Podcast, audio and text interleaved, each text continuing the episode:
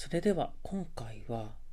「古事記伝」という作品についてご紹介したいと思います。まあ、古事記伝というと古事記について伝えると書くわけですね。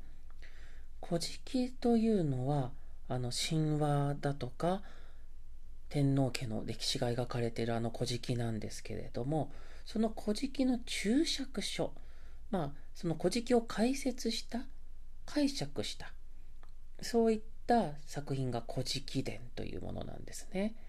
でこちらを記したのが元織宣長という方です。江戸時代の国学者です。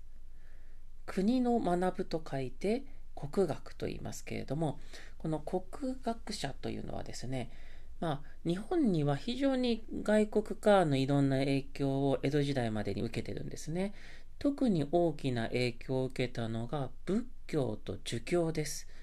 この仏教と儒教の影響というもので非常に日本人の考え方とか文化ってものはあのいろんな化学反応を起こしてきたわけなんですがじゃあもともとの日本っていうものはどういう文化を持っていたんだろう？なんていうことについて研究するのがこの国学っていうものなんですね。そうなるとじゃあ何を研究すればいいかっていうとその仏教などの影響を受ける前の作品を見るといいんですね。ということで「古事記」という作品について研究したわけですね。まあ、同じような感じで元井の稲川「源氏物語玉のお串」という作品も作っております。これは「源氏物語」の注釈書、まあ、その解説書なんですね。でこれをまた「源氏物語」がどういうものなのかっていうことを触れていると。